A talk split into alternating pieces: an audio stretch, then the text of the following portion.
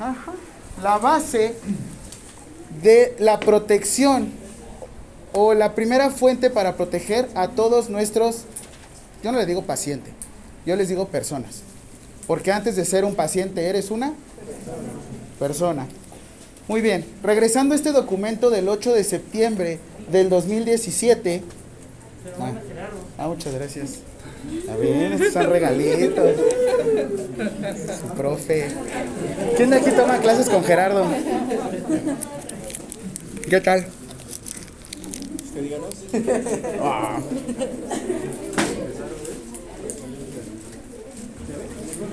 A mí como parte de este comité de calidad y seguridad del paciente, necesito estar haciendo capacitaciones constantes al personal con respecto al lavado de manos, desinfección de manos y en este caso lo vamos a conocer como higiene de manos. Bueno, aparte también yo me desarrollo en el área de medicina legal. Actualmente estoy trabajando o me dedico a la gestoría ante COFEPRIS. COFEPRIS, la Comisión Federal de Protección de Riesgos Sanitarios. Licencias sanitarias, avisos de funcionamiento. No soy un enfermero convencional porque ya me toca estar, no tanto en litigios, también estoy terminando la licenciatura en Derecho. Pero, ¿qué sucede aquí? Tenemos un documento el cual nos avala, el cual es la Ley General de Salud. ¿Ahí dice higiene de manos? No, ahí todavía no dice la higiene de manos. Sin embargo, llevamos un caminito. Ahorita se los voy a ir mostrando cómo vamos, ¿vale? Después de su Ley General de Salud, nos vamos bajando como una pequeña pirámide. Ahorita les enseño. Para que también sepan dónde estamos parados. ¿Alguien de aquí, por pura curiosidad de su vida, ha leído la Constitución? Digo, y hasta nos dan un día, ¿no? Del calendario. ¿Qué día nos dan?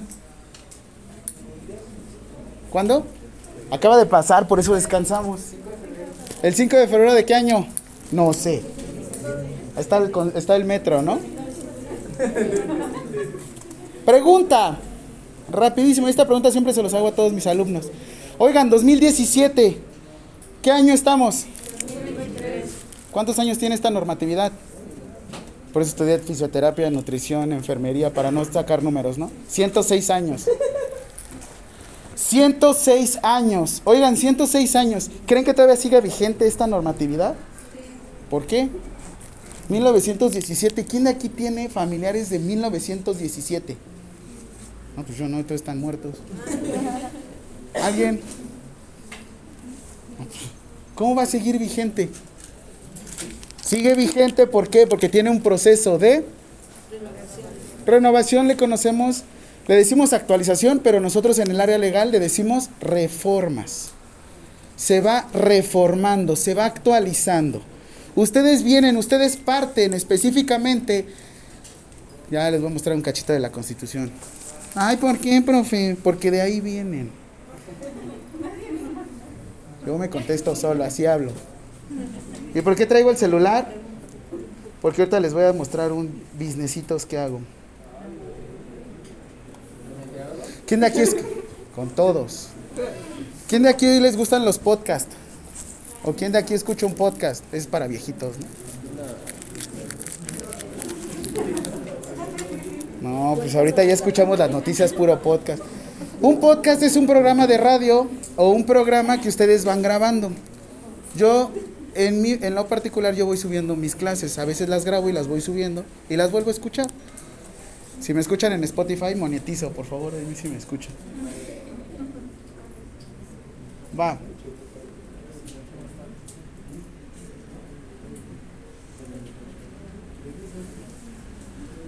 Probablemente esto lo vayan a retomar en como medicina legal o lo que vayan a llevar o similar normatividad.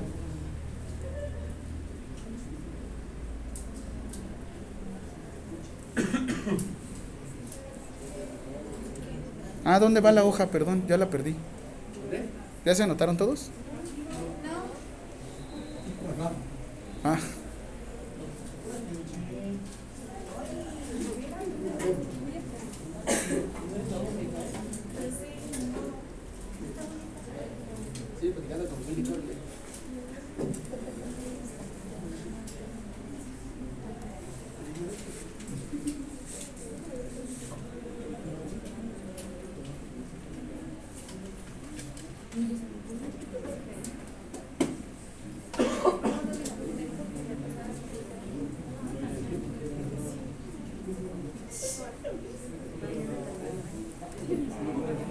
cuando lo pueda aprender. Ahí está.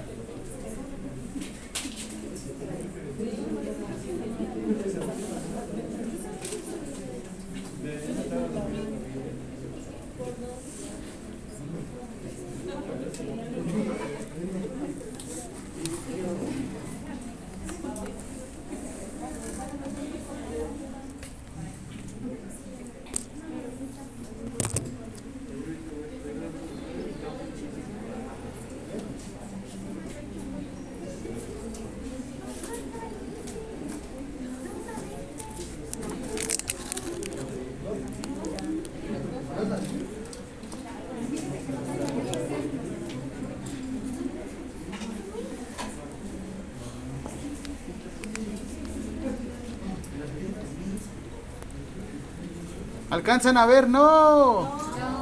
Ya voy.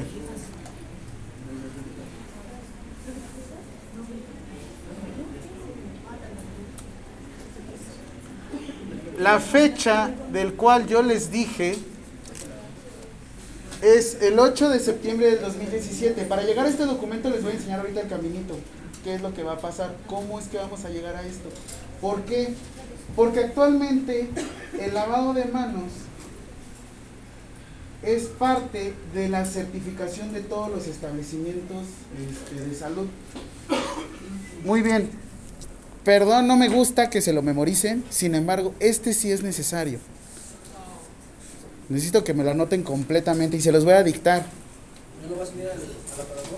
Sí, pero pues igual anótenlo. Este es acuerdo, acuerdo Acuerdo, por favor.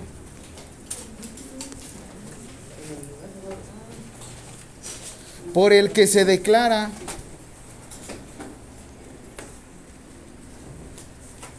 acuerdo porque, por el que se declara la obligatoriedad.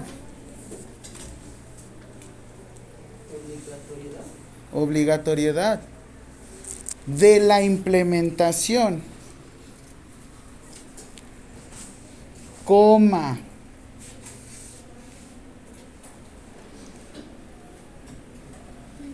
Para todos los integrantes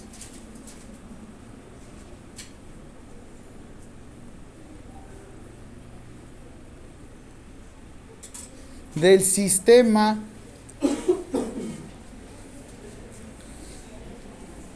nacional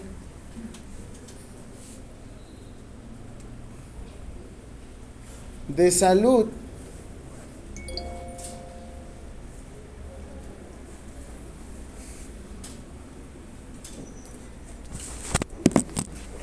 Del documento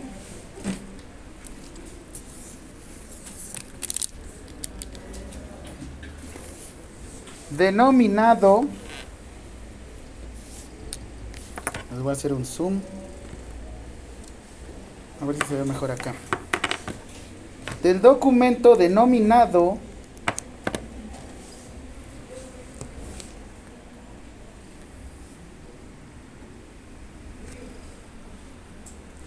se ve horrible. Acción, es que lo puedo manejar más fácil con Acciones esenciales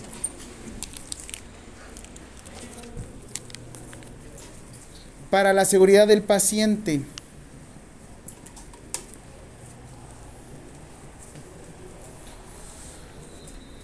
Este tipo de documentos se tienen que actualizar aproximadamente cada cinco años. Sí, se publicó en el 2017 y le tocaría una actualización. Voy a decir y voy a proferir algo raro que me van a decir, ¿tú correo? Me van a decir, qué raro, pero gracias al COVID tuvimos una actualización previa. Sin embargo, de este documento nos estuvimos basando. Ok. Cada cinco años. Igual que las normas oficiales mexicanas. ¿Por qué les digo de la Ley General de Salud, Constitución y todo este caminito que les voy diciendo? ¿Quién de aquí maneja? ¿Quién de aquí maneja un vehículo, bicicleta, motocicleta, este, las motonetas, las, este, ¿cómo se llaman? Los patines eléctricos. ¿Quién está en cualquier vehículo impulsado por un burro de fuerza o un caballo de fuerza o lo que sea? Levante la mano arriba, arriba, arriba. Ok, ahora, ¿quiénes de los que están en algún dispositivo de traslado ha leído el reglamento de tránsito? o la ley de movilidad. ¿Qué manejas? Coche y bici. Coche. Máxima velocidad permitida en un este en una vialidad de acceso controlado. ¿Cuánto? 40.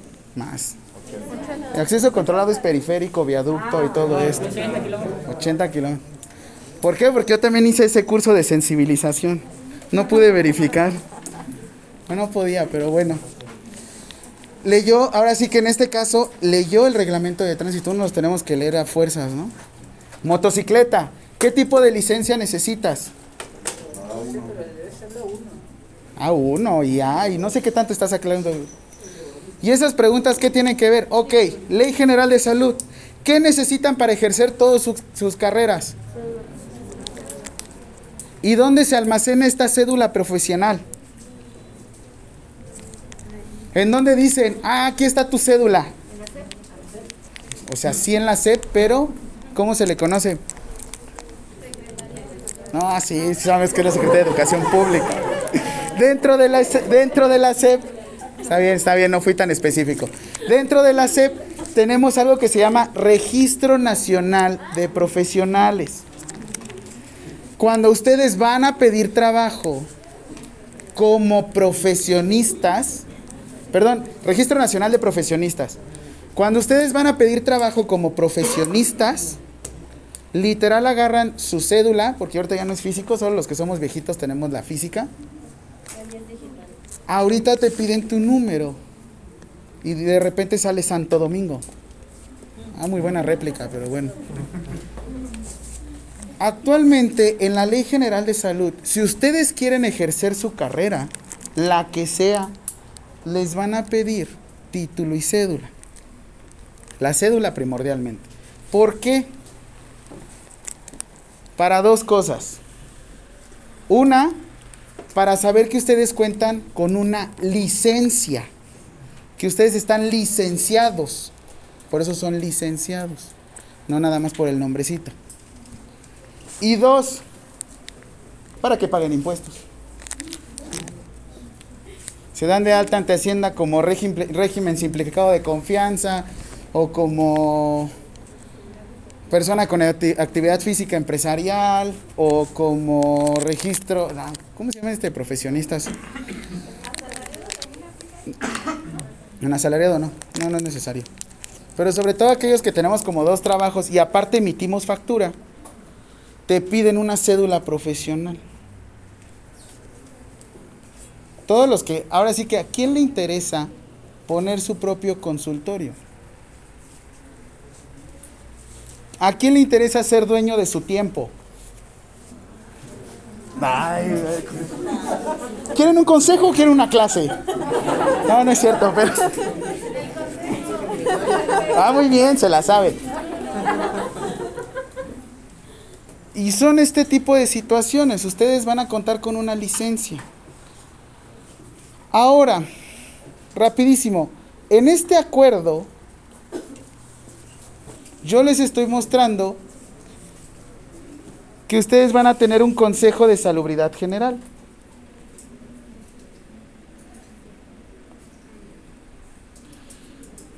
Rápido, rápido se los leo. Dice, con fundamento en los artículos cuarto, párrafo cuarto, ¿por qué cuarto, párrafo cuarto? Ahorita les enseño la constitución.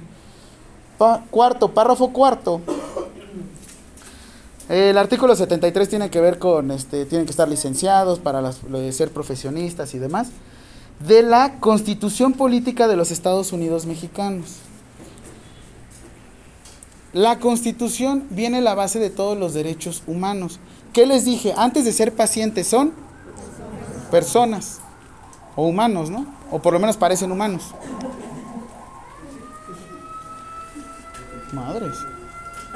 Ah, de hecho también, por ejemplo, para manejar una ambulancia, que es una avanza, ni siquiera es una ambulancia. Ah, sí. Ah, sí, allá va. Para manejar una ambulancia necesitan otro tipo de licencia. ¿Alguien la había escuchado esta? ¿Qué licencia es? Licencia de ambulancia. No, se conoce como licencia tipo E. Y ese tipo de licencia también viene en el reglamento de tránsito. Yo nada más me puedo subir a una ambulancia y vámonos. Yo no nada más me pongo mi consultorio y listo. Vamos a empezar a dar consultas. Porque estoy en el consultorio. Ustedes en esta constitución hablan de los derechos humanos. Se supone que como ya son licenciados, ustedes ya sabrían proteger a la persona. ¿Cómo se les ocurre proteger a una persona? ¿Con un escudo y una espada? ¿Con una pistola? Bueno, arma de fuego, pues, perdón. Sí, sí vi tu cara luego, luego.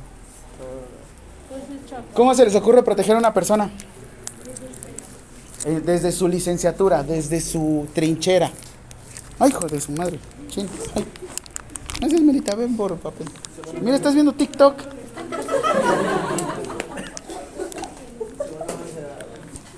Sí, Gerardo. Es que tenía como tene aquí.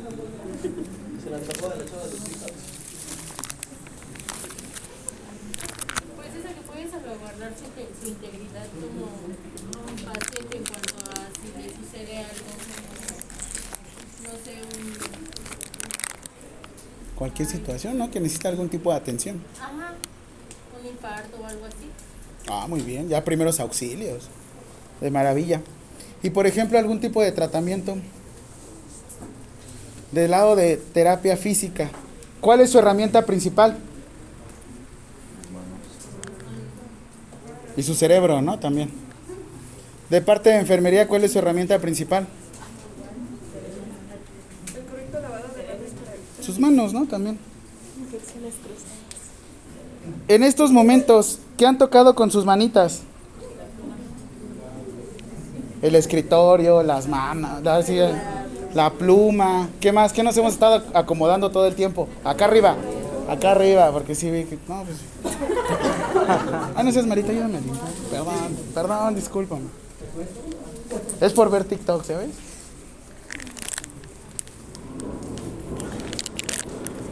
Muy bien. Del lado de enfermería van a escuchar algo que se llaman metas internacionales. En Estados Unidos, International Targets. Actualmente, este documento de las acciones esenciales para la seguridad del paciente son ocho acciones. Ocho acciones. Es más, van a aprender así que dicen, wow, esto no lo sabía. Estas, ahora sí que las formas más fácil, ay, muchas gracias y disculpen. Las principales acciones para defender o proteger a una, a una persona son las siguientes. Sí, desde ahí. ¿Cómo evitas que una persona en un tratamiento que no puede caminar bien no se lastime más? Que no puede caminar bien. ¿Cómo evitas que una persona que no puede caminar bien se lastime? Deteniéndolo, ¿no? Dices, ¿qué pasa cuando una persona no puede caminar bien? ¿Hay riesgo de qué? ¿Una caída a esta edad a ustedes les podría generar alguna lesión? Pues no son tan jóvenes, ¿eh? No, no es cierto. Depende de la caída, ¿no? Por mínimo que sea la caída. ¿Creen que pueden generar algún tipo de lesión?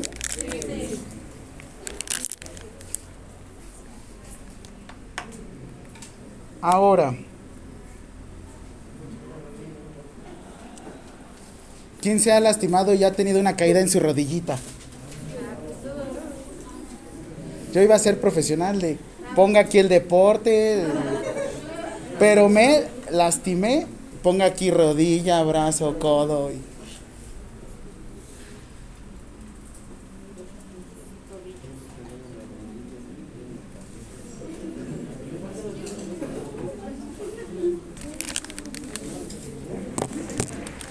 Les voy a enseñar estas acciones esenciales y de ahí nos vamos a ir al lavado de manos.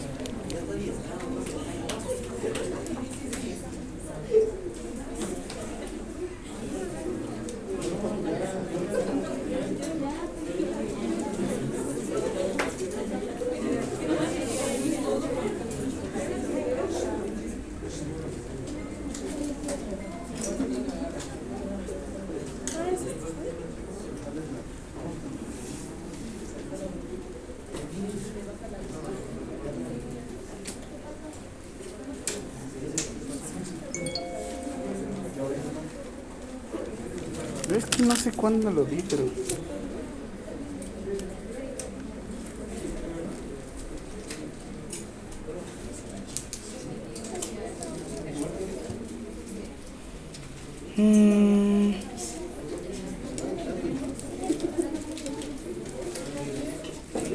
¿Listo? Ay, ¿cuántos son? eh?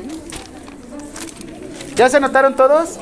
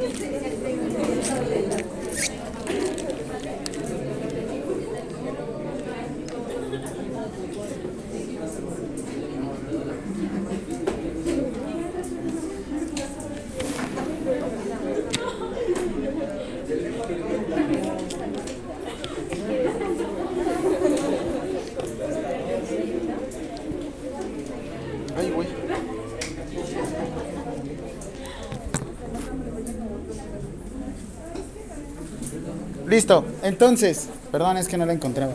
Ya. ¿Cuándo fue publicado el documento de acciones esenciales para la seguridad del paciente? Lo acaban de anotar. Septiembre del 2017. Te vas- se quedan 8 de septiembre del 2000. Se los puse ahí, por eso les dije el decreto de la.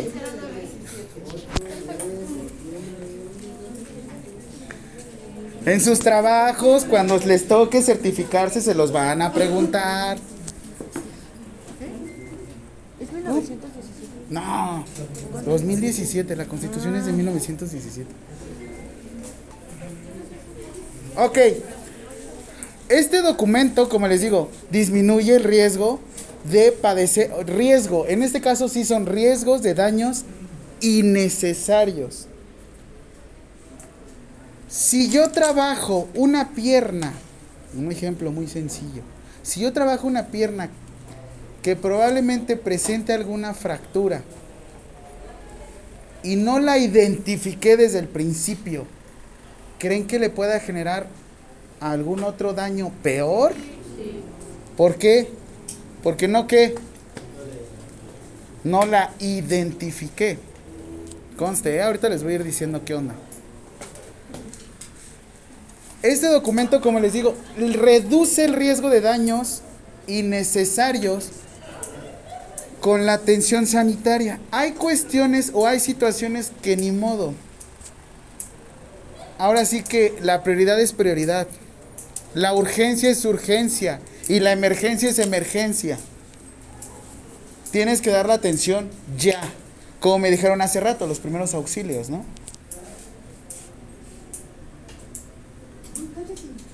La Organización Mundial de la Salud, ¿qué pasó? Salud. La Organización Mundial de la Salud se dio cuenta que en lugar de estar ayudando a las personas, se perjudicaba. Obviamente sin tirarle a ningún a ningún establecimiento de seguridad social, IMSS, en el que Oigan, ¿quién de aquí trabaja en el IMSS? ¿Quién, quién, quién? Ah, sí, mira. No, la foto me la, me la regalaron. Es cierto, sí trabaja, le da pena.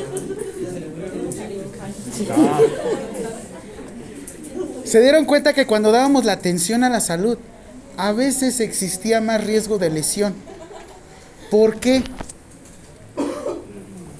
¿Por qué cuando dábamos la atención lastimábamos más?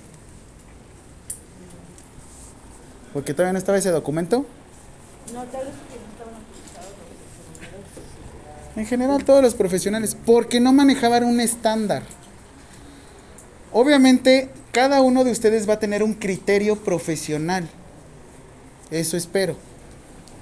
Sin embargo, de manera de profesionistas, van a, van a salir estandarizados.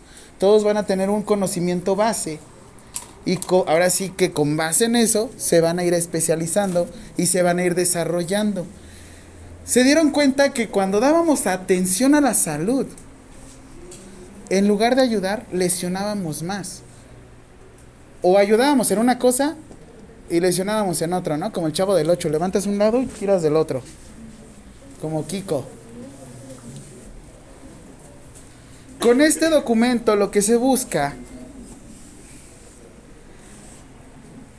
es prevenir y reducir nuevamente todo este tipo de daños relacionadas a la prestación de asistencia sanitaria. Todo eso viene en el documento, sin embargo, igual.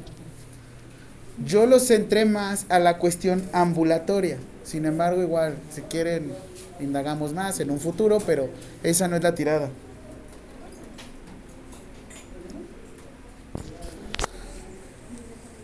Como antecedente, se manejaban siete metas internacionales. Eso sí lo han escuchado, ¿no?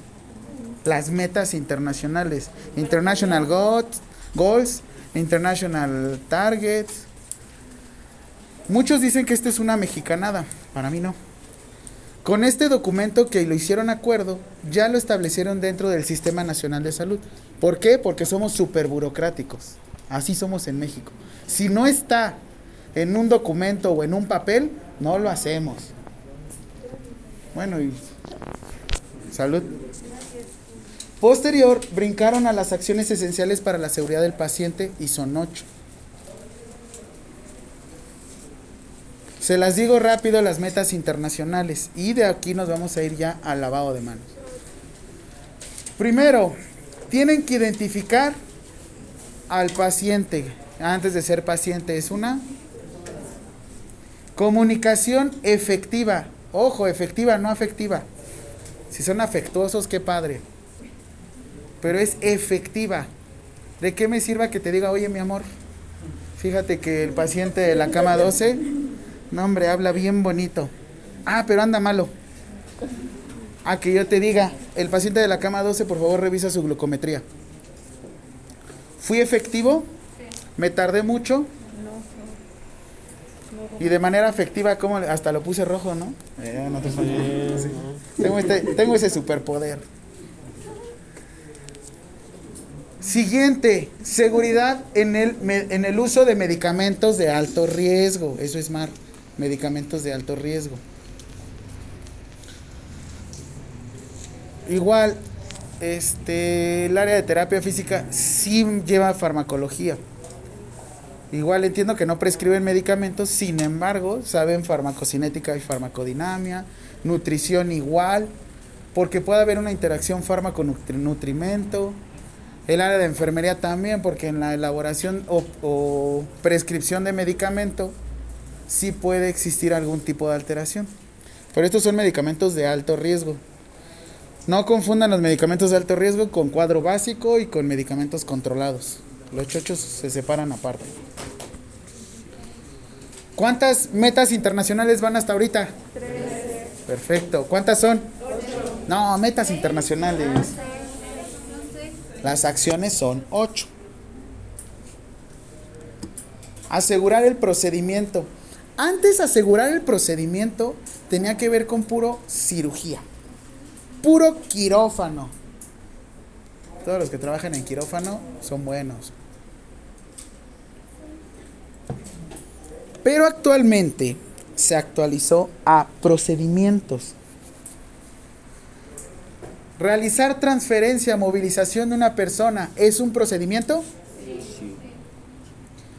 Realizar la prescripción de un nutrimento es un procedimiento. Preparación de medicamentos es un procedimiento. Aplicación de una intramuscular es un procedimiento. Antes nada más lo manejaban a quirófano. Pero todos podemos generar algún tipo de lesión o algún tipo de daño. Y es algo que no dimensionamos. De hecho, ¿sabían que si su lesión genera por lo menos más de 15 días de recuperación, ustedes se van por lo menos 72 horas a la fiscalía? Si les toca un abogado como yo, ah, no, bueno, todavía no, ¿verdad? Si les toca un abogado como mi papá, mi papá sí es penalista. Por lo menos se van 72 horas en lo que presentan las pruebas. Ahora, Dios eres tú. ¿Quién prendió la luz? Ah, tú.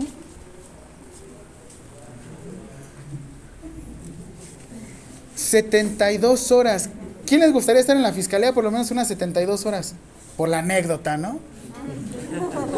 Oigan, hay de anécdotas, anécdotas. El torito te creo, no hay tema. Los chilaquiles son buenísimos. Pero en la fiscalía, hijos, es un, no. Y todavía con la posibilidad de que puedan meter algún tipo de este documento para que te quedes más tiempo en el, de aquí, de ahí te puedan procesar a algo que se llama prisión preventiva oficiosa. Es un tipo de prisión en la cual todavía no tienes sentencia, pero te quedas un ratito en el tambo. ¿Cuánto puede durar? Desde una semana hasta 10 años. Revisen la de presunto culpable. Y el otro, ¿cómo se llama? Presunción de inocencia. El otro, este, este está en Netflix.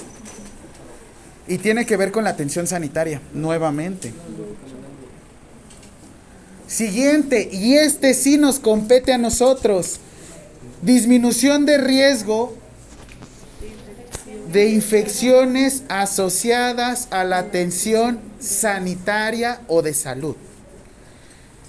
Reducción de riesgo de infecciones asociadas a la atención a la salud. Pregunto nuevamente, ¿qué han tocado con sus manitas a partir de ahorita? Unos 10 minutos, no, 10 minutos para acá. Quien haya, ido, haya ido al baño que no conteste. Siguiente, disminución del riesgo de caídas. Nuevamente ahí son 6.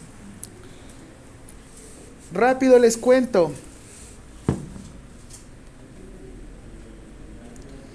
Todas las acciones se empiezan a entremezclar.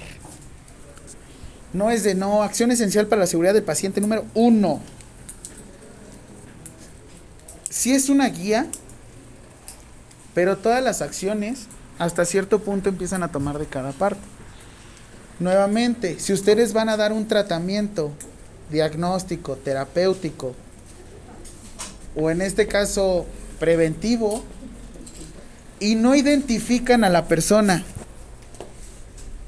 porque imagínense, una osteogénesis imperfecta, también conocido como la osteogénesis imperfecta. ¿Alguien vio la película de Glass? ¿No? ¿Qué le sucedía al malo de la película? Tenía osteogénesis imperfecta. Hacías un movimiento. ¿Se imaginan que no identifiquen que tienen a, un, a una persona que sufre de osteogénesis imperfecta y se les ocurre hacer una movilización? Y nos ha pasado en el en el CRIT. Y nos ha pasado en el seguro. movilizas, ¡pac! ¿Qué sucedió? ¿Por qué? ¿Identificaste a la persona? Dices, chin. Ya obviamente aquí hay información como de, no, pues datos para poder identificar es nombre completo y el año de nacimiento de la persona. Profesor, yo tengo una pregunta. ¿Qué pacho? Soy divorciado, pero adelante. ¿Primero me lavo las manos o primero identifico al paciente? Cuando entra conmigo. Ah, muy bien. No, pero es que yo hice un examen y como que me quedé confusa. De hecho, yo les voy a mostrar en qué momento se tienen que hacer el lavado de manos. ¿En qué momento se tienen que lavar las manos? ¿Antes de pipí, popó? ¿Antes de comer? Ahorita les voy a enseñar, está más fácil con sus manitas. Les digo que hoy me toca capacitar a todos, así es que... Ay, les quería dar un preámbulo, perdónenme. Comunicación efectiva, como les digo, también tiene que ver con una identificación de la persona. Si yo llego y no sé ni siquiera presentar a mi, a mi persona, ¿creen que la otra lo puede identificar? Y me sucede mucho. Oigan, estamos en una cultura actualmente y siéntanse privilegiados los que están estudiando ahorita. Se los juro, antes teníamos un modelo paternalista en el que el profesional de medicina te decía todo. Siéntanse privilegiados en estos momentos, porque en la vida yo pensé que iba a llegar el profesional de medicina y te iba a preguntar a ti, terapeuta físico, ¿qué recomiendas? ¿Qué vas a hacer? ¿Cuál es tu plan de tratamiento? Antes era un modelo paternalista, se los prometo. A, pa- a partir de la declaración de Almata en 1978, cambian todo este tipo de modelo. Y ahora se considera a los profesionales del área de la salud. Literal. Si no te lo, si no te lo decía el médico, no lo hacías. Y no creo que quieran tener su licenciatura para que puedan estar a costas de otro profesional del área médica. ¿O sí? Digo, si es así, mejor cásense y que y tengan un sugar. Mommy o daddy, ¿eh? Que sea. Aquí no se discrimina. Pero si ustedes vienen aquí es porque no vienen a llorar, vienen a facturar, ¿no? Ok. Obviamente, igual, si ustedes tuvieran una persona que no identificaron y está ocupando algún, tip, algún tipo de fármaco que lo mantiene con sueño constante, ¿creen que lo puedan hacer, lo puedan hacer que se ponga a caminar de manera convencional? ¿Creen que lo puedan mover de una cama a otro lado? Y esto tiene que ver con acción esencial. Perdón. Órale. Acción esencial con el proceso de medicación. Conste que igual, todo esto tiene que ver con certificaciones y se los van a preguntar. Llega la COFEPRIS, llega el Consejo de Salubridad General, llega la Secretaría de Salud, llega CARF, llega cualquier proceso de certificación y te preguntan esto. O sea, no te ponen a lavar como a, a- a- a bailar como en el seguro social con el lavado de manos, ¿no? Sí, yo hice de esos videos de TikTok, pero bueno. Trabajo es trabajo, ¿no?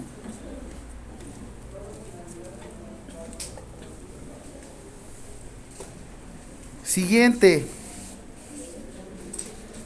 Retomando, a ver. Acción esencial para la seguridad del paciente número uno. ¿Cuál, cuál es el nombre de la acción esencial para la? Identificación de la persona, muy bien. Dos. Bueno, paciente, persona, díganle como quieran. Comunicación afectiva. No, efectiva. Ah, ¿verdad? Tres. Seguridad en el proceso de medicación o medicamentos de alto riesgo. Es proceso de medicación porque les digo, medicamentos de alto riesgo no dividían. En los medicamentos de alto riesgo no están los medicamentos hipnóticos, sedantes, barbitúricos. que son medicamentos controlados. ¿Eso dónde lo puedo ver, profesor? En la Ley General de Salud, artículo 226. El famoso fentanilo ahí se encuentra. El fentanilo siempre se ha ocupado, ¿eh? Nada más que ahorita tiene un boom. ¿Mande? Ley General de Salud. Siguiente, mande. ¿La ley general cada cuánto la actualiza? La Ley General de Salud tiene reformas, se va actualizando. La Ley General de Salud se publicó en 1984 con Miguel de la Madrid. ¿Qué pasó? Es la. Sí. Le voy a necesitar una visita. Ah, claro. Hola chicos, buenas tardes. Buenas Bien. Este, jefe de grupo. Ok. Este, como bien saben, eh, joven, como bien saben, eh, su maestra, la maestra Jessica Palma, eh, está pasando por una situación muy complicada. Les pido por favor que, así como ahorita ver el grupo lleno, la sigan apoyando. La información que tengamos se la vamos a dar a su jefe de grupo. Yo acabo de estar con ella, está pues en lo que cabe tranquila.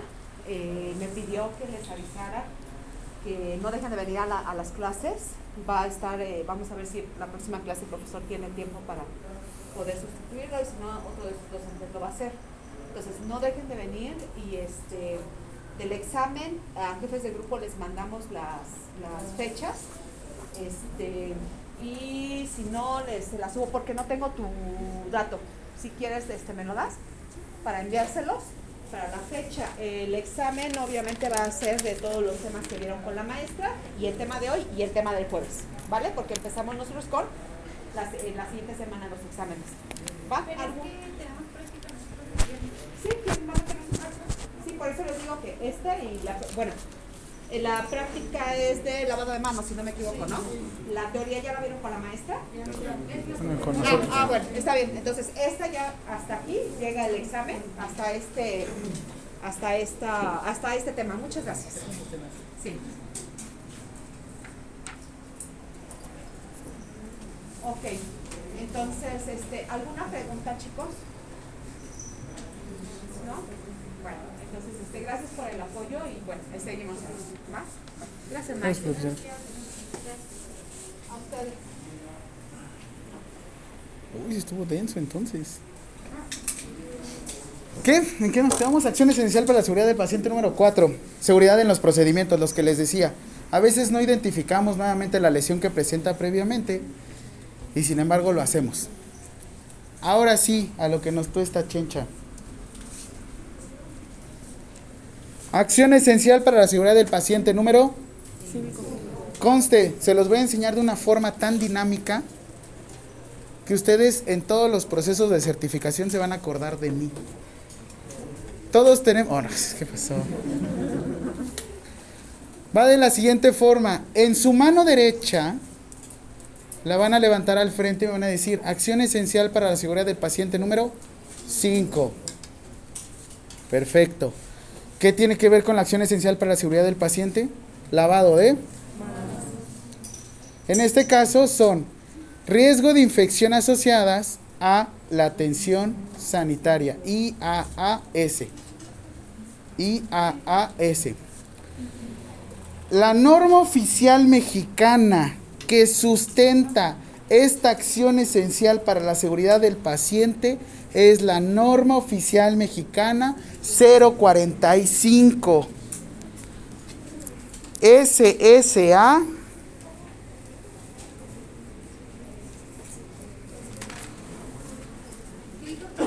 NOM, norma oficial mexicana 045 SSA 2.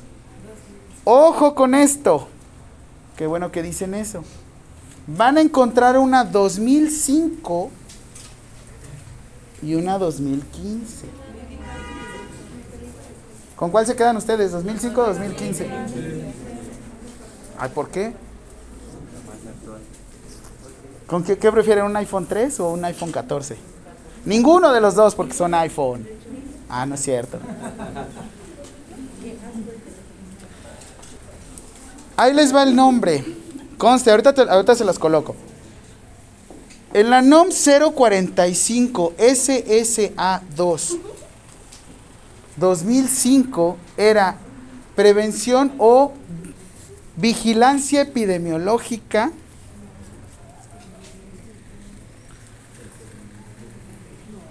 Déjeme ver, es 2005 porque tenía hasta un nombre, ah sí. Vigilancia epidemiológica, prevención y control de infecciones nosocomiales. Nosocomiales. Yo que trabajo, eh, prevención y control de infecciones. Ah, la acción esencial para la seguridad del paciente, número 4. Ah, este, procedimiento seguro o seguridad en los procedimientos, perdón. Nosocomiales. ¿Quién trabaja en un nosocomio? ¿Qué es un nosocomio? Y los que trabajamos en clínicas.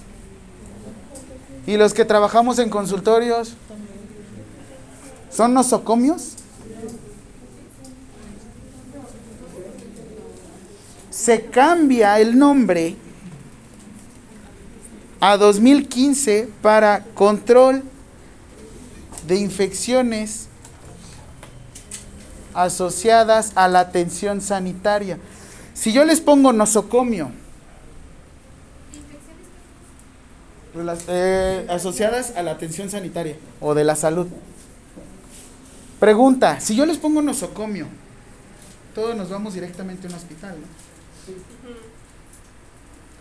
Si yo les digo infección asociadas o riesgo de infección asociadas a la atención de la salud, ¿creen que me vaya específicamente a un hospital?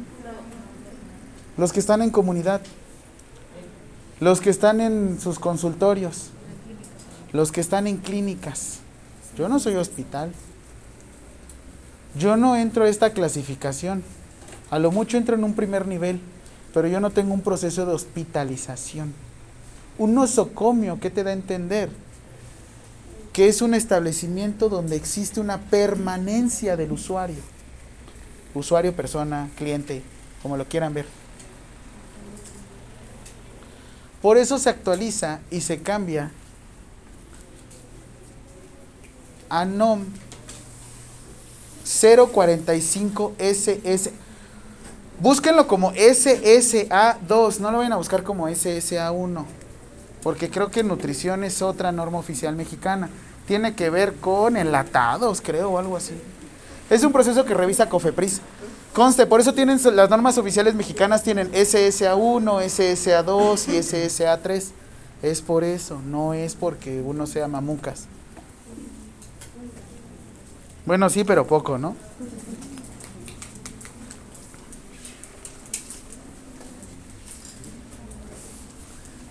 Aquí siempre me encanta poner este videito. Ah, no, esta imagen. Sí, ahí está su profesor. 2015 es la misma, pero es actualización de... Ahorita les muestro ya. La mejor forma para proteger a una persona es lavarse las manos. Con unos 20 kilos. Bueno, pues era regresando de pandemia aquí. Clases a distancia. Todo era home office. Tres bonais por clase. No, ahí sabes qué. Ponías la camarita, nada más te escondías. Una chelita. ¿Cuándo pensaron tomar una clase con una chelita? Ahorita. Ahorita. Traigo tres, profe, y no se ha dado cuenta. Ay. No, sí, cuidado con el alcohol, oigan.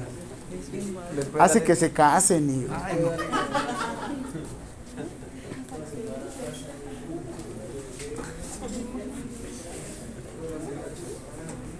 ¿Ven eso?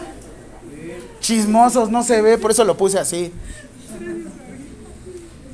Obviamente la principal forma para poder proteger a una persona es el lavado de manos. Bendito, no te preocupes, ahorita te lo voy a un poquito más cerca.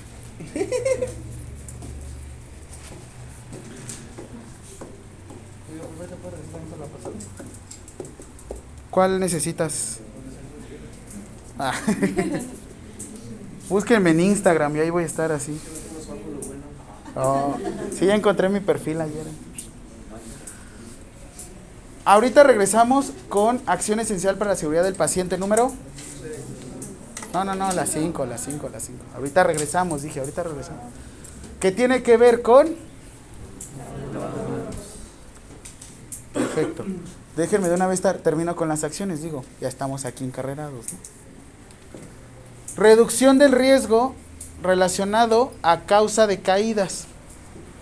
Obviamente aquí vamos a tener otro tipo de clasificación, desde una clasificación Gross Motor, desde una clasificación Norton, desde una clasificación Humpty Dumpty en, este, en pediátricos, desde una clasificación, sí, como el huevito este que se cae, pero ese es para pediátricos. Este, desde una clasificación Braden, desde una clasificación, ¿cómo se llama este? Depende, ahora sí que depende de la carrera, es como van a llevar sus clasificaciones. Y así es como nos piden escalas. Yo, por ejemplo, cuando hago notas y se las tengo que presentar al profesional de terapia física, al profesional de nutrición, al profesional de enfermería o al profesional de medicina, tengo que buscar un lenguaje estandarizado. Obviamente cada quien maneja desde su trinchera, ¿no? Yo tengo que explicar por qué uso el de paciente hospitalizado, por qué ustedes utilizan Gross Motor, por qué ustedes están ocupando algún otro tipo de clasificación relacionado con el estado de conciencia de la persona. Y esto va a reducción de daños al paciente por casa- causa de caídas. Este es Downtown, ya me acordé, Downtown. Este es Downtown. ¿Se ocupan en Estados Unidos? Sí. ¿Se ocupan internacionalmente? Sí.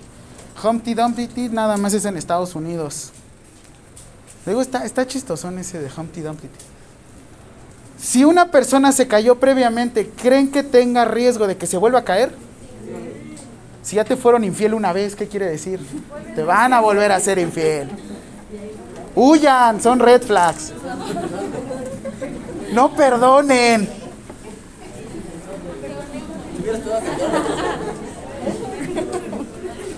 Hasta siento que van a salir llorando. Ay, profe, es que ¿por qué? Me dijo que me amaba.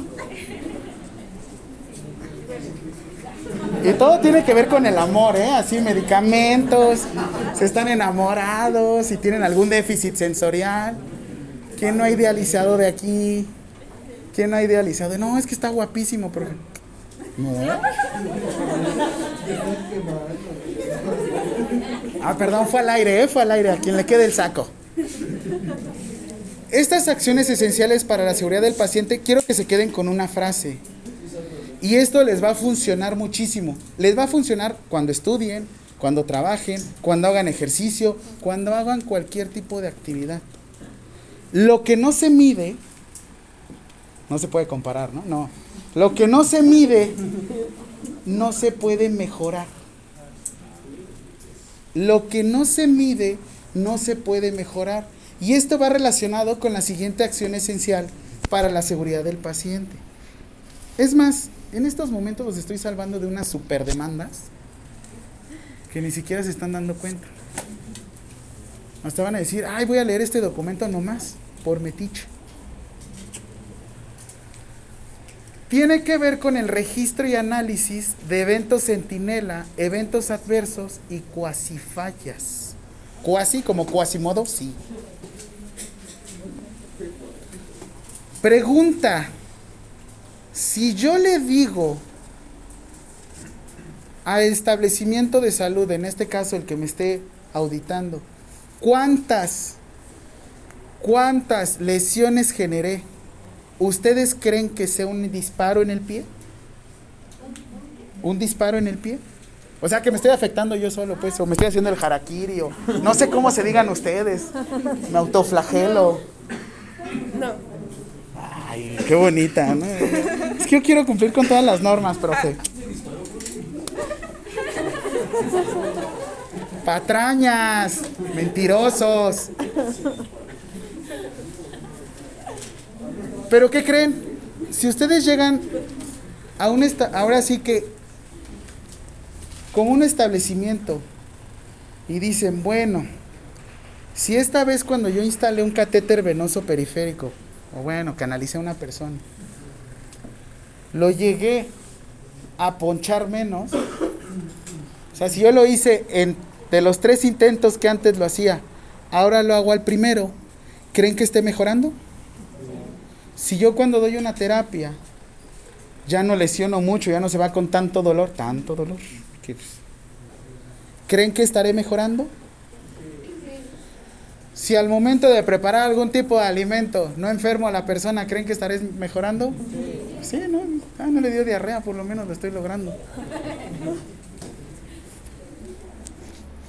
Eh, tiene que ver con esto, la cuestión de la mexicanada que tanto dicen muchos abogados relacionados a la este, legislación en salud. Es que en México tenemos esa cultura de la prevención con base en el niño caído en el pozo. Pero bueno, ya se cayó en el pozo, por lo menos ya estoy mejorando, ¿no? Porque antes cuántos niños se caían en el pozo y no hacía nada. Y es eso, tener los arrestos para poder decir en qué la estoy regando y en qué estoy mejorando. Nuevamente, por eso está la evaluación docente. No es para que nos corran, porque siempre regresamos. La evaluación docente es que por lo menos digamos, sí, bueno, sí, sí la estoy regando en, en vez de, de pasar a dos, ahora voy a pasar a todos. Todo esto al final se resume en una última acción que tiene que ver con cultura de la seguridad de la persona. Y la cultura de la seguridad de la persona también entra para ustedes. Porque a veces nos quedamos con el de el la ahora sí que ¿quién es la persona más importante en la atención de la salud?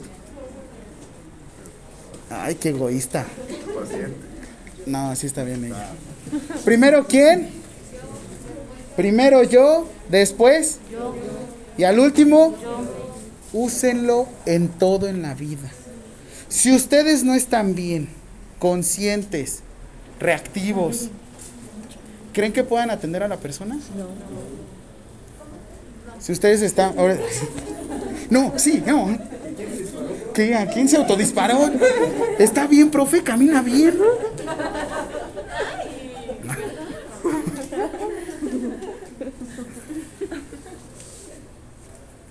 Si yo no estoy bien o yo sé en lo que estoy fallando, creo que es algo que yo puedo mejorar, ¿no? Yo sé que soy buenísimo atendiendo a la gente, platicando con ellos, echando chisme, chorchan, lo que sea. Pero ¿qué creen? Al momento de realizar tratamientos, dietas, al momento de estar haciendo cualquier tipo de terapia, yo sé que no soy tan efectivo. ¿Por qué? Porque me distraigo mucho, porque soy porque estoy pensando en otros problemas, porque estoy pensando en aquella o en aquel. Y sucede, oigan. Tiene que ver mucho con la empatía clínica también eso. Les sucede que en el momento, el peor momento es cuando se les ocurre reírse. Y es cuando presentamos un código azul o un paro cardiorrespiratorio. El peor momento en el que se ocurre emitir un... sí es cierto. Madres. Te vuelten a ver los familiares y te reportan. Yo sé, antes de ser, ya les dije, antes de ser pacientes son, antes de ser licenciados son. Y va con la cultura de la seguridad del paciente. Ustedes de- deben de tener las actitudes. Porque de qué sirva que conozcan demasiado. Que sepan anatomía, fisiología, que tengan todos los conocimientos del mundo, sin embargo no los puedan transmitir. ¿De qué sirve que se los queden? ¿De qué sirve que no puedan compartírselos a la persona? Porque son buenísimos, ¿no? Yo sé que son son buenísimos y van a ser. Sin embargo, tienen las competencias, tienen un comportamiento loable, tienen una percepción de la vida increíble, pero la actitud luego no la presenta. Y sucede, y sucede. Entonces, ¿cuántas acciones para la seguridad del paciente eran? Uno. Dos. Tres. Cuatro. Seis. Ah, no, no es cierto. No, cinco, cinco. Yo también. Cinco. Cuando digan las cinco, aprovechen de una vez. Es como si estuviéramos aquí en Zumba. Las cinco. Cuando yo les diga cinco y la mano hacia adelante, la derecha. Yo como tengo que este, hacer este... ¿Cómo se llama? Mi lateralidad siempre tengo que iniciar con la mano izquierda. Es que luego doy clases de zumba. Así es que les tengo que iniciar con la mano izquierda para que ustedes se vayan con la mano derecha. Así es que les voy a decir, cuando yo les diga acción esencial para la seguridad número 5, su mano derecha no las veo. Acción esencial para la del paciente número... No, mejor no, bájenla porque luego, luego le quieren pegar al de enfrente.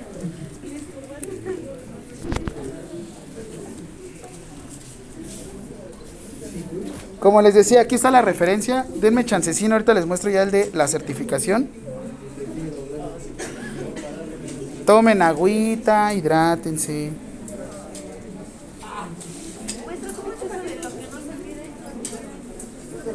Ponte a correr. Empiezas y te vas a preparar por un maratón. ¿Cuánto deberías de correr si vas a correr 5 kilómetros en cuánto tiempo? Ay, güey. Que tu ritmo sería 6 minutos por kilómetro, ¿no? ¿Tú llevas ese ritmo de 6? ¿Cuánto corres actualmente? Ahí está. ¿Qué ejercicio es? ¿Cuántas repeticiones llegas a hacer? Una sentadilla.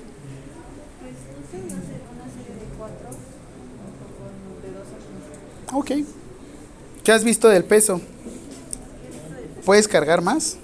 ¿Qué pacho? Ah, no, yo pensé que no. ¿Has ido mejorando? ¿Has ido mejorando? Eso tiene que ver. Lo que no se mide no se puede mejorar. ¿Qué pasa cuando tienen... Oigan, ¿sí estuvo entonces fuerte lo de su profesora? Sí.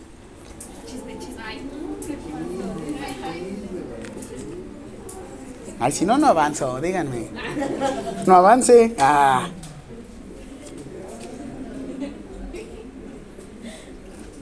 No, sí está, estuvo choncho, sí estuvo pesado. ¿De verdad no sabes? No. Pero no es de O sea, eran las 9 de la noche, 9.30. Y me llegó un mensaje. Hola, profe. Adivine dónde tengo mi... No, no es cierto. Este... Pues nada más me llegó un mensaje y me dijo, ¿puede hacer una sustitución? Y yo, ah, sí. ¿Me van a pagar? Sí. Ah, entonces sí. Pero no me dijeron, ¿qué? ¿Qué pasó? No, y ahorita que entró la profesora. Ah, díganme. Ah, Bueno, el jefe de grupo, ahorita le... Si no me dicen, no se van. Ah, bueno. Oigan, ustedes son bien dinámicos, ¿no? Que mis alumnos de los lunes y jueves. Uy, no. ¿Cómo les fue el fin de semana? Ah, Puta madre. Por eso me hubiera quedado casado. O así llegan los lunes, en general todos, ¿no? Yo no. Ah, y les digo, en la noche nada me enviaron un mensaje y contesté como hasta las 11 de la mañana, a las 11 de la noche.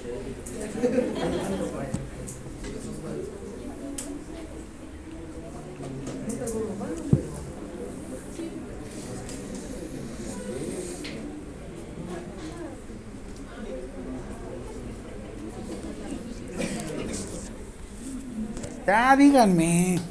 La saltaron. Chocó. La dejaron. Ay, díganme. ¿Qué? ¿Si es mucha desgracia? Por favor. Ay, güey, 2022 me pasó de todo. ¿Qué pasó? ¿Sí? ¿Y se los vino a contar? ¿O se enteraron así por WhatsApp? O sea, cadena de oración por la profesora y toda la onda. Bueno, ya, ya, ya, sigamos ya. Perdón. 0, cua- NOM 045 SSA 2015. Conste, vean el nombre, ¿eh?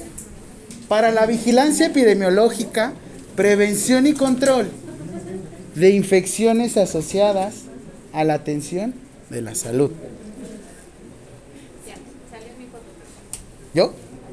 Pues, mi perfil bueno es el derecho. Déjame, me paso para acá y otra vez, pero así. ¿Qué pasó? Licenciados. Ah. ¿Qué? Créansela. ¿Por qué los médicos desde el primer semestre se empiezan a decir doctor? ¿Por qué ustedes no se dicen licenciados? Ay, sí. ¡Órale! No, sí, quita eso, tío. Me la tirar o acábatelo. Acábate eso. No, o sea, está bien. No- pero se supone que aquí no pueden ingerir alimentos y bebidas y no celulares. No. Oye, aparte, Es de Tecamachalco. sí, hacen de todo, ¿eh? Esos, esos no conocen las reglas. Entonces, la pregunta que yo les había hecho, si yo les digo prevención y control de infecciones asociadas a la atención a la salud, a diferencia de establecimientos nosocomiales, ¿cómo decía el anterior? Este, ahorita les digo.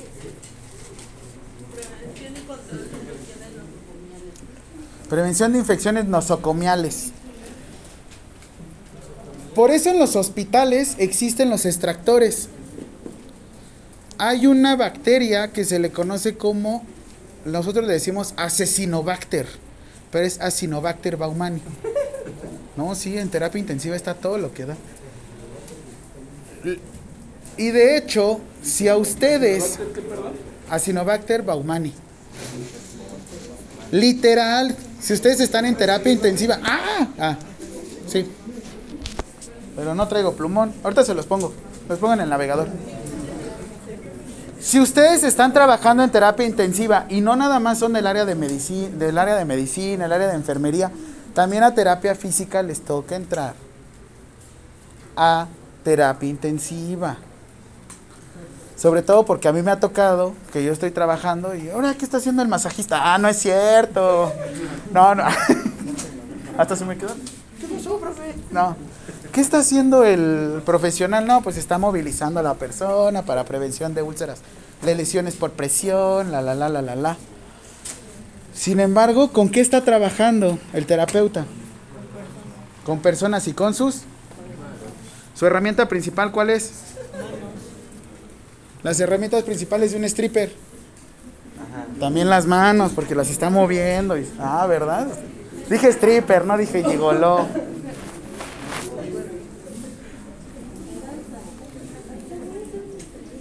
Muy bien, entonces, ¿ven la imagen? Perfecto, muy bien. Ya les puse un zoom. ¿Cómo lavarse las manos? El lavado de manos en nuestra norma oficial 045 SSA 2 2015 establece que se realiza con ¿Lo puedes repetir? ¿Cuál? Ah, ya dije. El lavado de manos se utiliza agua y jabón. Agua y jabón. Duración del lavado de manos. ¿Qué hacen en 40-60 segundos? ¿Qué estuvimos haciendo en COVID? ¿Qué les decía el subsecretario de Prevención y Promoción a la Salud? ¿Qué les decía? Pónganse a qué? A cantar las mañanitas o cantar un buen de cosas. No, nunca vieron esos videos. ¿Qué nunca estuvieron viendo las transmisiones de Rockstar Gatel? ¿No? Es que el cubrebocas sirve para una cosa, pero no sirve para otra cosa. Ahorita vamos a hacer nuestra pequeña. Esa es su práctica, ¿no? Del viernes. Ay, no que. Pero si ya lo vieron, ¿no? Los signos vitales. Ah, signos vitales yo tengo un video que me gusta un montón. Ah, bueno, después se los. Ahorita se los. Ahorita se los pongo. Y también el podcast. Siguiente, ahorita hacemos la práctica. Lo que quiero que vean es generalidades Y ahorita vamos a ponernos a bailar como y les hago un TikTok y, y les pongo palabras motivacionales de antes era fuerte y ahora soy mejor, no sé. Ay, es que ese algoritmo de TikTok le das una cosa triste y madre, se sigue. Hasta me dan ganas de suicidarme, no, Mm, madre. Ok. Uno es, pongan atención, uno es lavado de manos, el otro, ¿lo alcanzan a ver? Ay, chismosos, claro que no, por eso lo puse así. El otro es desinfección de manos. ¿Cuál es la diferencia? Lavado de manos se utiliza agua y jabón y dura. Perfecto, desinfección de manos ¿qué se utiliza? Alcohol gel, solución alcoholada o o chevecha. No, pues no. Duración del procedimiento con el alcohol gel. De 20 a 30 segundos. Bendito COVID que estandari- estandarizó todo esto. ¿Qué sucede con la desinfección de manos y el uso de alcohol gel? ¿Quién trae alcohol gel ahorita? Todos, ¿no? Ah, sí les pidieron alcohol gel para su... Nada más me dijeron, signos vitales y lavado de manos. Y yo, "Ay". ¿Me van a pagar? Sí, entonces vamos. Por hora sí. Ah, bueno, pues vamos. El alcohol gel, ¿qué se han dado cuenta? Y qué bueno, porque ahorita todos van a un este establecimiento o tienda de autoservicio, Walmart, ¿y cómo está su alcohol gel? Ay, bien chicloso, ¿no? Ya hasta somos catadores de alcohol gel, ¿no? Tiene ligeros tintes de mm, alcohol y no creo que esté al 70%. ¿Qué sucede cuando les dan un alcohol gel y tienen las manos sucias? Se hace pegajoso y cómo les quedan sus manos. El alcohol gel tiene una característica. Es un, si lo manejan por arriba del 70%, puede, conste, puede, le estoy manejando la palabra puede, puede llegar a ser un bactericida. Pero en su mayoría el alcohol se utiliza como un bacterioestático. Si yo digo bactericida, ¿a qué les suena? ¿A que se mueren qué? Si yo les digo bacterioestático, nada más las mantienes, ¿no? Entonces, ¿qué creen que sea más efectivo? Efectivo, ¿el lavado de manos o la desinfección de manos? Y van a traer siempre su lavabo colgando y su agua y jabón. A lo mucho cuando ibas a los tianguis y estaba en épocas de COVID te ponían un este un tinaco en el centro y ahí estabas lavándote las manos, ¿no? Pero ahorita te dan alcohol gel y ese que van reciclando y van juntando. no sé qué tantas muestras, ¿no? Ahorita hacemos nuestra práctica y ya vamos. Ay, profe, es que yo quiero bailar. Ya voy.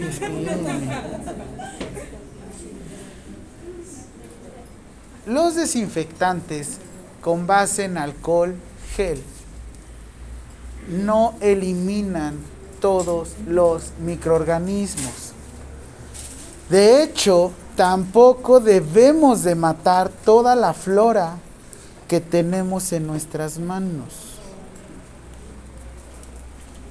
Hay veces que en hospitales o en centros de salud te hacen un proceso de estandarización, que te toman una muestra.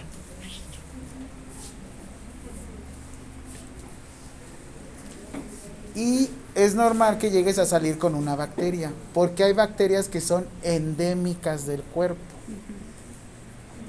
Estas bacterias, ¿cuándo funcionan? ¿Cuándo funcionan unas bacterias que, que yo les digo endémico, ¿qué les suena? De un lugar establecido, ¿no? Si yo les dijera que una Escherichia coli es endémico del colon, ¿de dónde viene esa bacteria o dónde debería de estar? Y si tienen Escherichia coli en las manos, ¿qué quiere decir? Pues que tuvieron comezón, ¿no? Y que no se lavaron las manos y luego están comiendo en clase. Ah, están bien ácidas. Sí. Te hablan allá atrás.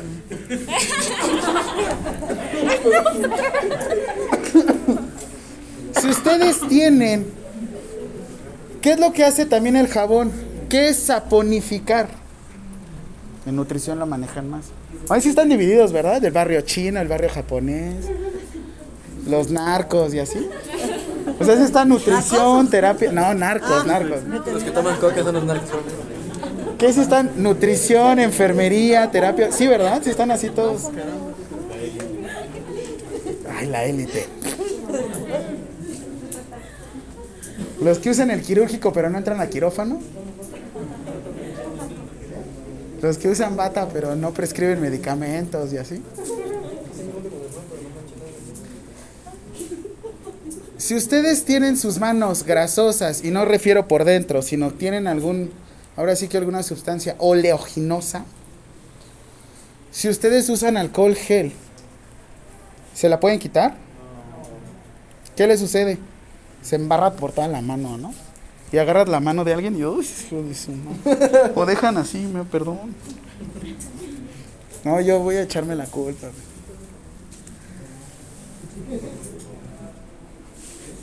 El lavado de manos no nada más es para quitar los microorganismos, también sirve para quitar algún otro tipo de sustancias. Metales pesados, por ejemplo. Metálica.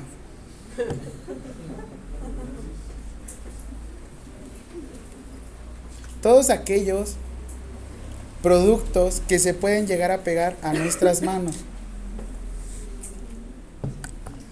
Rápido, ya le doy resumen y ya nos ponemos a bailar y a hacer sus cositas. Entonces, estos dos se le conoce como higiene de manos. La higiene de manos está compuesta por por el bailecito, ¿no? La higiene de manos está compuesta por lavado de manos y duración de lavado de manos. Duración de la desinfección de manos. Conste, en la parte de aquí abajo, ¿qué dice? ¿Ya vieron que ya todo se está conectando? Como los Illuminatis, ¿no? Todos se van a... Ah, Dios mío, los reptilianos nos están enseñando el lavado de manos. Entonces, ahora tienen su acción esencial para la seguridad del paciente número más nos. No, no es así, es así. Recto, seguro de usted, licenciada, aquí. Tienes una bola aquí. Muy bien. Ahora sí. ¿En qué momento se tienen que hacer su lavado de manos? Espérenme, tranquilo. Me estoy preguntando a mí mismo, yo mismo me contesto.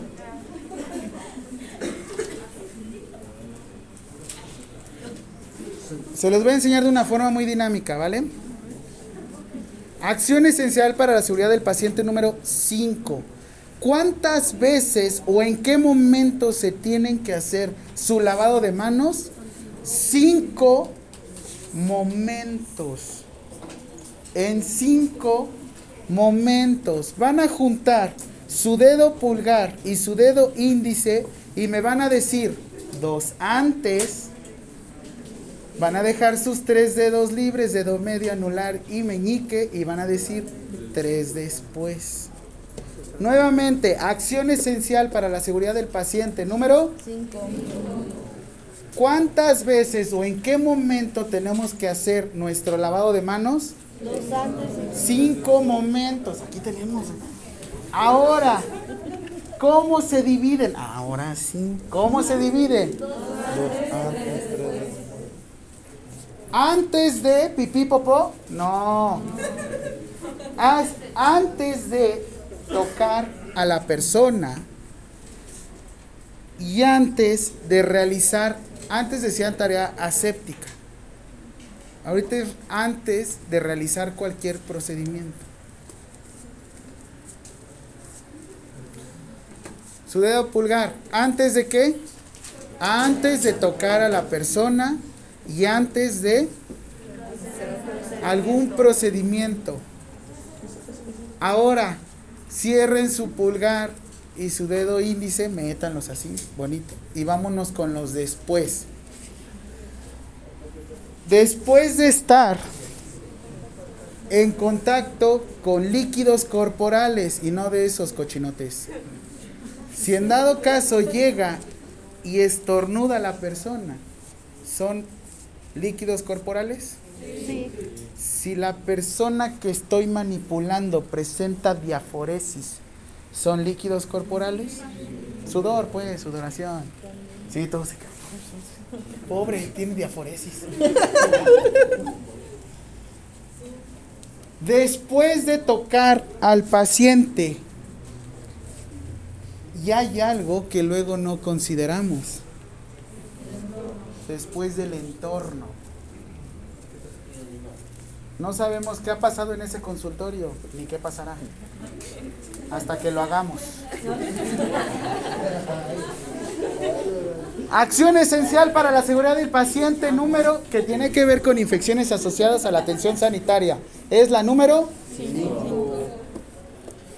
Tiene que ver con higiene de manos. O sea, sí es el lavado de manos, pero esa es una parte. La higiene de manos, ¿en qué se divide? El lavado de manos y desinfección de manos. Este, este, Constitución, profe. 1917, todo es 17 para usted. 17 años. No. ¿En qué momento tengo que hacer mi lavado de manos? En los cinco momentos. Ahora sí. ¿Cómo? Es que no sabe hacer preguntas, profe. Así se las voy a poner en su examen. ¿En qué año se inauguró el que se decreta el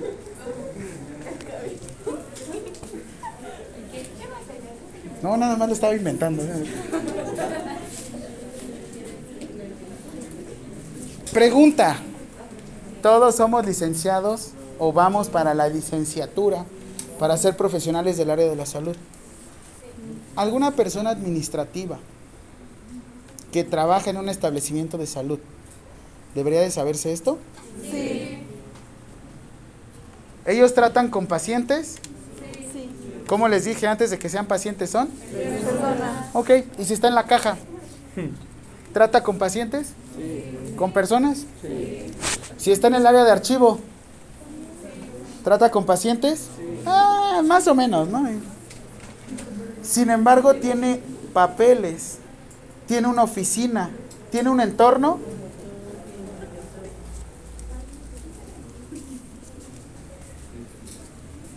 Les quise poner este porque en su momento tenía yo un pediatra que me caía, uf, era mi mejor amigo.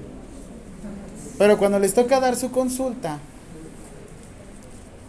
se vuelve a aplicar. ¿En qué momento tienen que realizar su higiene de manos? ¿Cinco qué? ¿Cómo se dividen? Dos antes y tres después. Ay, qué bonito, ya cambié la pregunta, ¿verdad? Es que no sabe preguntar, profe. Perdón. Perdón. ¿Dónde podemos encontrar todos los microorganismos microbiota o biocarga? Es que ya no se le dice bichos, se le dice biocarga. Dice, está bien biocargoso ese de allá. Sí, sí está. Nada más lo dijo al aire, es como... Te llegó Juan. Yo hablaba del otro salón, güey. En el pizarrón habrá, Sí. en el pizarrito, no, tampoco. en las manijas, en los celulares. Y luego le hacen, mira, habla por teléfono. No agarren celulares ajenos, úsenlos en altavoz. No, es que está bien bueno este TikTok. Y saben qué le han puesto en la pantalla. Y siempre les digo esto en las, en las, en las, este, en mis capacitaciones. A partir de este momento te quedas con un superpoder. Tu superpoder es lavarte las manos. Y tengo niño y niña, miren. Niño y niña. ¿Qué? Pues yo soy inclusivo. El, el, todo es puto. ¿Listos? Vean este pequeño. Es un video, putz, viejísimo. Ay, espero que no tenga audio. Ah, no, no tiene audio. Pero es un claro ejemplo de lo que sucede en la práctica profesional. ¿Se alcanzan a ver? Hoy está súper pixelado, pero... ¿Sí la ven? ¿Vieron en su piernita que tenía? Ah, tiene ahí como sus microorganismos. Lo intentan hacer un poco más llamativo, ¿no? Con el color verde. Porque todo lo de color verde da asco. ¿Quién sabe por qué lo asocian así? Son como las estas de toalla femenina que le ponen el color azul. Como si fuera un pitufo o algo así.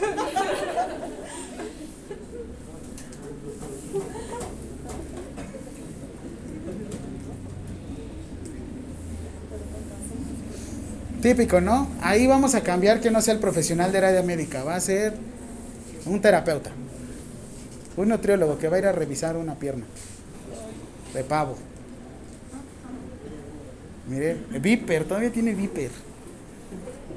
¿Qué es un viper, profe? Investíguenlo, se los dejo de tarea. Y ahí está el enfermero. ¿Qué hiciste tú? Una venda. Bueno, ahorita es el celular, supongamos, porque también están las extensiones, ¿no?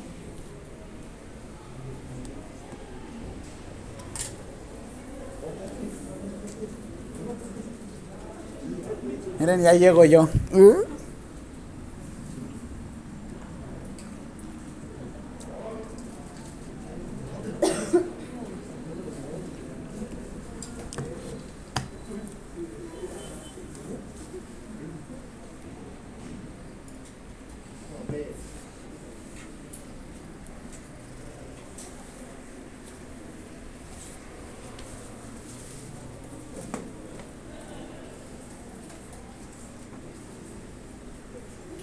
se junta el doctor Matazano.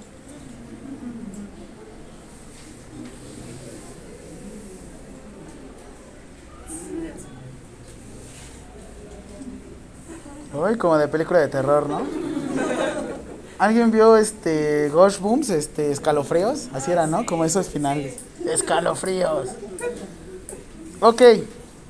Ya vamos a hacer su práctica, ya pónganse a lavar. Ahí párense todos. Ah, obviamente no, desde ahí de su lugar. ¿Sí iban a parar? Sí. ¿Lo iban a hacer?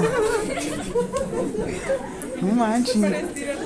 O sea, está bien cuando se le- les dé ese video a mi mamá, pero oigan, ustedes respétense. ¿Qué? Quiéranse, princesos. No manches que sí hicieron un baile. Ah.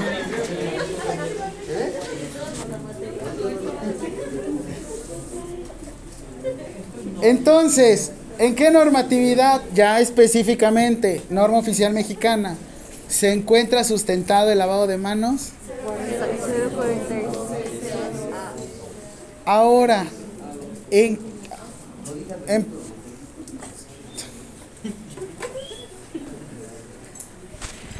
¿en qué documento, o ya mejor, en qué fecha se establece la obligatoriedad por las acciones esenciales de la seguridad del paciente o para la seguridad del paciente?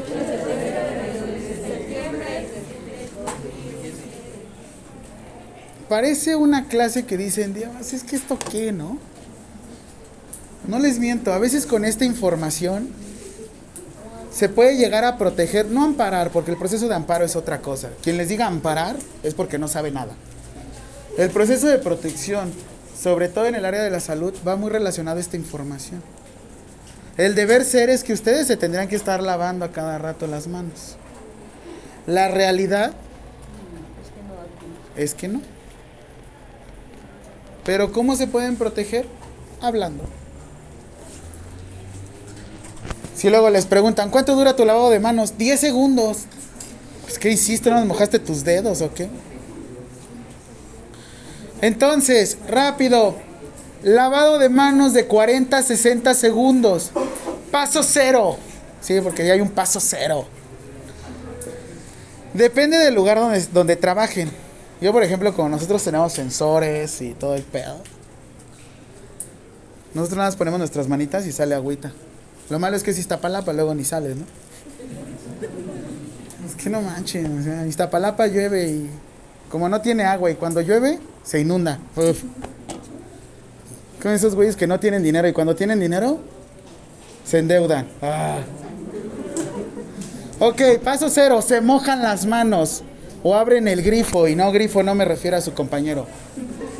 Abrimos grifo, depositamos un poco de jabón, el suficiente en sus manos. Hasta así se quedaron, uy, ya te hablan. Empezamos un frote de manos entre sí. La palma de la mano puede llegar a funcionar como una pequeña lija, como una pequeña guía. Cada movimiento son cinco veces. Uno, dos, tres, cuatro, cinco. No vayan a contar en la práctica.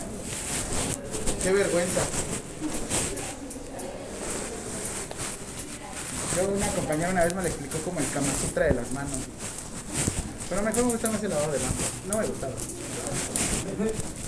Ok, lavado de. Ahora sí, primero va frote entre sus manos. Uno, dos, tres, cuatro, cinco. Posterior, el dorso de las manos.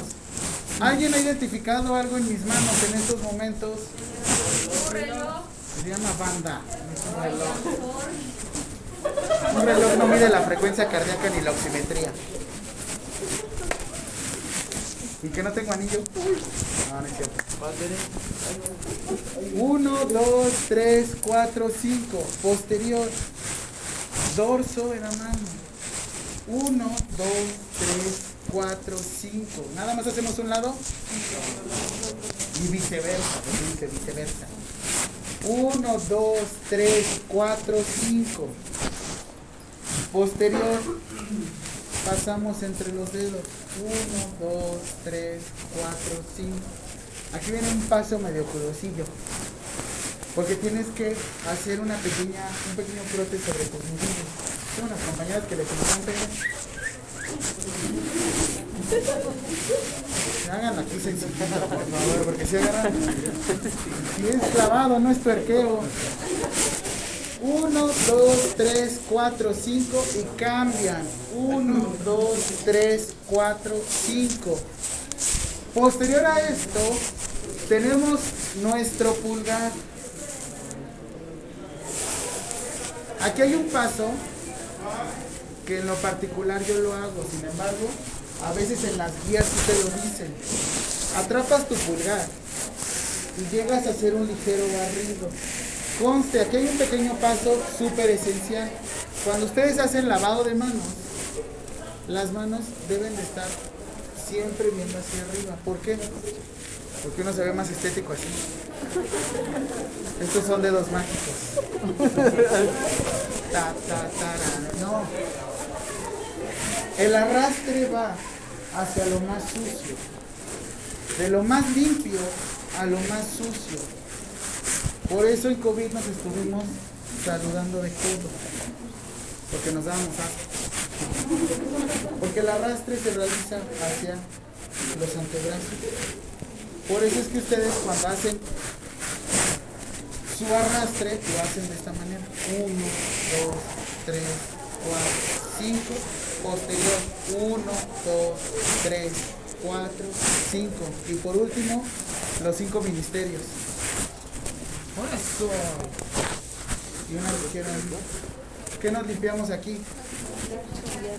Los lechos unguiales, licenciados. La unguia. Ay, para los cuates la uña. Y por último, muchos colocamos las manos de esta forma. ¿Para qué?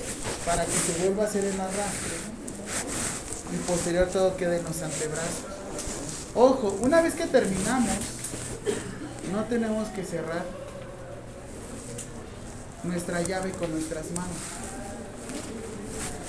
Tenemos, yo una vez en una práctica así cuando estaba en la lic- este, estudiando, también con el- No, lo que tenemos que hacer posterior a esto, a retirarlo, el exceso de jabón es secar. Las toallitas tienen un lado, sí, tienen un lado y después nomás le damos la vuelta y un, dos, tres, cuatro. Nos quedamos con nuestra toallita y cerramos. Y desechamos. Como cierta persona que me desechó, no, no es cierto. ¿Dudas con esto? Y conste, si aquí no dicen esta palabra, esta frase, sus manos no son seguras, pero no sé por qué en, en todos los este, videos siempre dicen, ya listo, tus manos son seguras, pero con ese acento. Claro que sí. ¿Dudas? Son libres. ¿Todos se anotaron? Yo creo que nos vamos a ver el viernes, pero bueno.